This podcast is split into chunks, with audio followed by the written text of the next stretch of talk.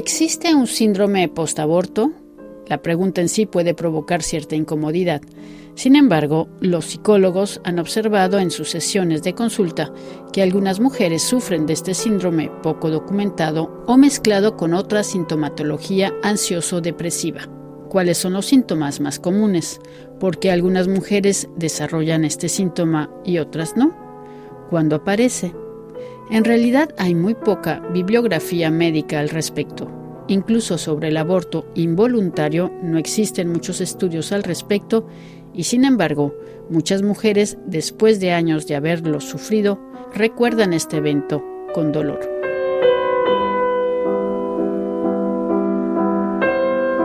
Victoria Orbe, psicóloga de El Prado Psicólogos, Centro de Psicología en Madrid. Lo primero que le preguntamos es si este síndrome post-aborto es un mito o una realidad a la que se ve confrontada en su práctica profesional. Pues este es un tema difícil de abordar porque la interrupción voluntaria del embarazo es motivo de controversia, ¿no? Por las implicaciones éticas, médicas, jurídicas, incluso demográficas que supone. Respecto a si se trata de un mito o de una realidad, yo creo que es importante señalar que la propia naturaleza del síndrome posaborto e implica que haya numerosas dificultades teóricas y metodológicas a la hora de diagnosticarlo. Esto ha hecho que no se haya incluido como una entidad diferenciada de los manuales diagnósticos. Lo que sucede es que esto no es algo que suceda solamente con el síndrome posaborto. Hay otros problemas psicológicos que vemos en consulta habitualmente que tampoco están incluidos en los manuales, como puede ser la ortorexia, que es la preocupación excesiva por la comida saludable, o también el síndrome del trabajador quemado, que bueno, de hecho este año ha sido incluido en la clasificación internacional de enfermedades, pero eh, sobre todo la idea es que al final el síndrome posaborto cada día los profesionales lo trabajamos lo que es el conjunto de síntomas de este síndrome. Lo trabajamos normalmente como un trastorno adaptativo eh, cuando la sintomatología es más leve o como un trastorno postraumático en los casos más agudos. Y hay que hay algunas mujeres que toman la decisión de abortar y terminan desarrollando trastornos psicológicos. Em, es decir, no hay, no hay estadísticas, no hay ninguna, o hay muy poca bibliografía al respecto.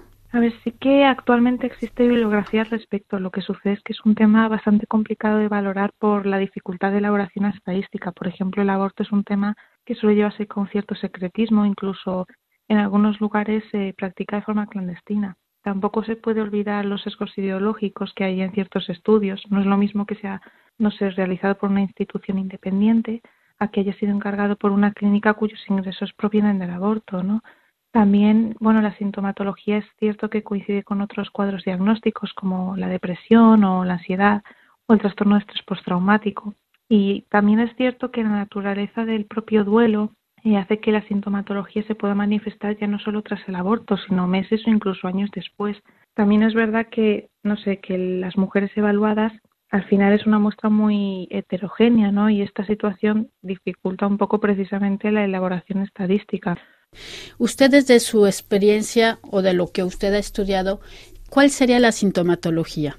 Bueno, la sintomatología, sobre todo, en primer lugar, hay en cuanto sucede aborto o al poco tiempo, la mujer que tiene el síndrome posaborto tiene pensamientos recurrentes e intrusivos relacionados con ello o con la criatura abortada, pues no sé, esto se puede ver a través de pesadillas o fantasías reiteradas sobre la vida del hijo.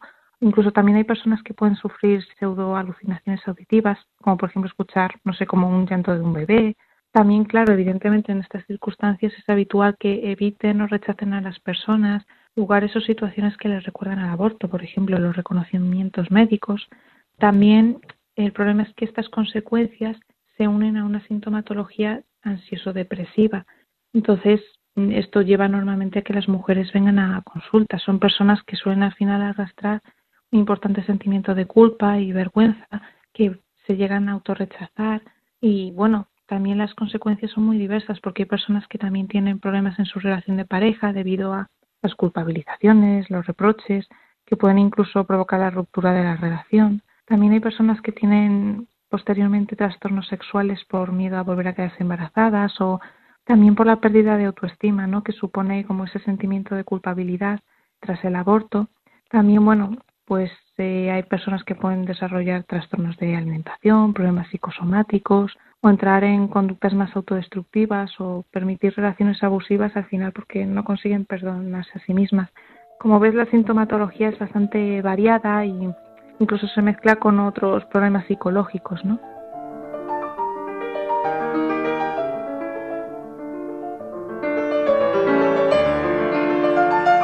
Y usted en su quehacer diario como psicóloga está, pues, este, o sea, tiene eh, contacto con personas que han desarrollado este síndrome? Sí, sí. De hecho, a ver, los psicólogos somos conscientes de que el aborto, tanto voluntario como espontáneo, puede suponer una experiencia traumática a medio o a largo plazo. De hecho, hay mujeres que vienen única y exclusivamente para consultar sobre este tema antes de tomar la decisión de, de, abortar. Incluso, pues hay veces que su pareja no es conocedora de la situación o simplemente le permite tomar la decisión, incluso aunque no vaya conforme a su opinión. También hay mujeres que vienen posteriormente con el sentimiento de culpabilidad que describíamos anteriormente, porque al final también incluso si posteriormente desarrollan, no sé, problemas de fertilidad o pierden a un hijo u otro familiar, pues también pueden revivir de alguna manera pues eh, todo el dolor que les haya podido quedar. Como digo, pues hay algunas mujeres que terminan desarrollando este síndrome, ¿no?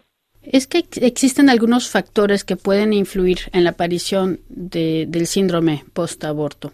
Sí, sí, de hecho, bueno, a ver, hay varios factores importantes, pero lo que determina en general la aparición del síndrome es la razón de la decisión y la seguridad que la persona tuviese en la misma. Por ejemplo, una persona que toma la decisión abocada por la falta de medios económicos o de apoyo social, incluso porque no tiene una relación sentimental estable, obviamente incrementa la probabilidad de sufrir este síndrome, ¿no?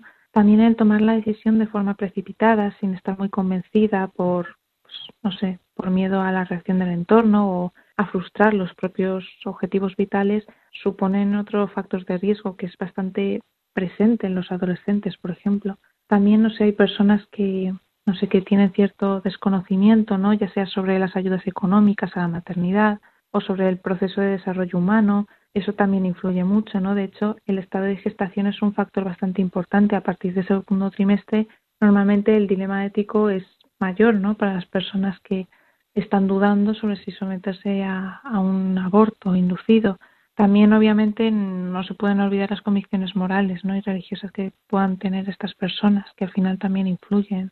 O, bueno, obviamente, si tienen algún tipo de trastorno emocional previo al aborto o no se han sufrido algún tipo de abuso o maltrato durante la infancia, son circunstancias que eh, todas como que incrementan exponencialmente el riesgo de padecer este síndrome, ¿no? Pero todas unidas pues al final lo facilitan. Ahora, ustedes entre en el mundo de, de sus colegas de psicólogos, ¿es que hay conciencia de este síndrome postaborto? Bueno, sobre todo yo creo que al final los psicólogos, aunque haya psicólogos que no conozcan el nombre técnico de este síndrome, al no aparecer recogido como tal en los manuales, diagnósticos sí que al final sí que existe esa conciencia no de lo que puede suponer el aborto no de para una para una mujer no eh, también para un hombre. Mm, sobre todo es que depende mucho no porque al final los manuales diagnósticos por así decirlo se encarga eh, otro tipo de profesionales no quizás no son para que me entiendas que me, estoy a lo mejor como dificultando un poco la explicación lo que te vengo a decir es que en la consulta, en el día a día, yo creo que todos somos conscientes de que hay distintas problemáticas en la vida, ¿no? Cosas que le pueden suceder a las personas que son, eh, no sé, que pueden suponer una experiencia traumática, ¿no? Eh, aunque no se conozca el nombre técnico, no quiere decir que no se trabaje con ello, ¿no? Como te digo, se trabaja más, quizás desde un punto de vista más, eh, pues como un trastorno adaptativo o un trastorno postraumático. ¿Y qué tanto la mujer este, que está confrontada pues a tomar una decisión de este tipo se le ha dado un espacio de reflexión o se le ha dado la palabra y también qué tanto se le da un espacio para expresar su, su dolor si es que lo desarrolla después de haber tomado una decisión de, de abortar? Bueno, eh, la verdad es que es una pregunta un tanto complicada de responder, ¿no? Porque yo creo que depende mucho de distintos factores. En primer lugar está eh, la parte como de secretismo, ¿no? Que suele rodear el aborto. Entonces, hay muchas mujeres que lo guardan como, pues, no sé, como un dolor que tienen ellas dentro y no son capaces de expresarlo por miedo a sentirse juzgadas o la, no sé, al final, sentimiento de vergüenza que les puede acarrear a ellas mismas, ¿no? Hay otras personas, sin embargo, que al final se trata de experiencias que yo creo que en general no se tienden a compartir, ¿no? En el mejor de los casos supone una experiencia neutral, pero al final son cosas difíciles, ¿no? Socialmente de, ya te digo, de compartir. Y para terminar, ¿qué, mm, ¿cuál sería su, bueno, no me gusta la palabra consejo, pero si una persona que nos está escuchando estuviera confrontada a este síndrome, ¿cuál sería su sugerencia?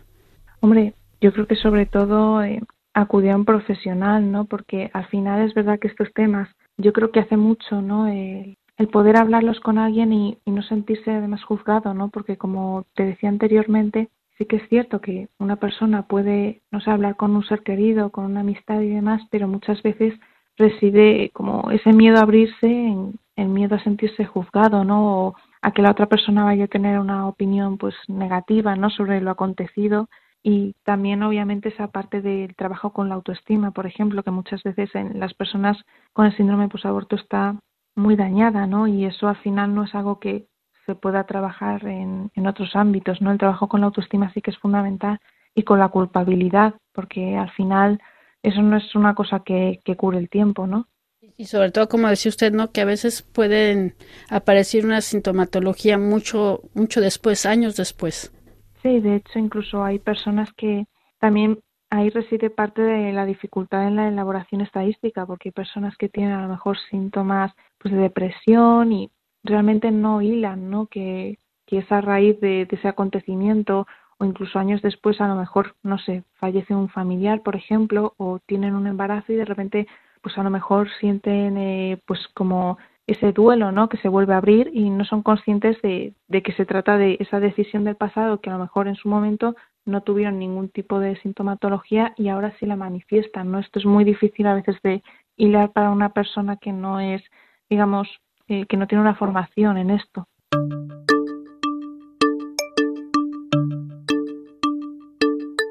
Escuchábamos a Victoria Orbe del Centro de Psicología El Prado, Psicólogos de Madrid, Espanha.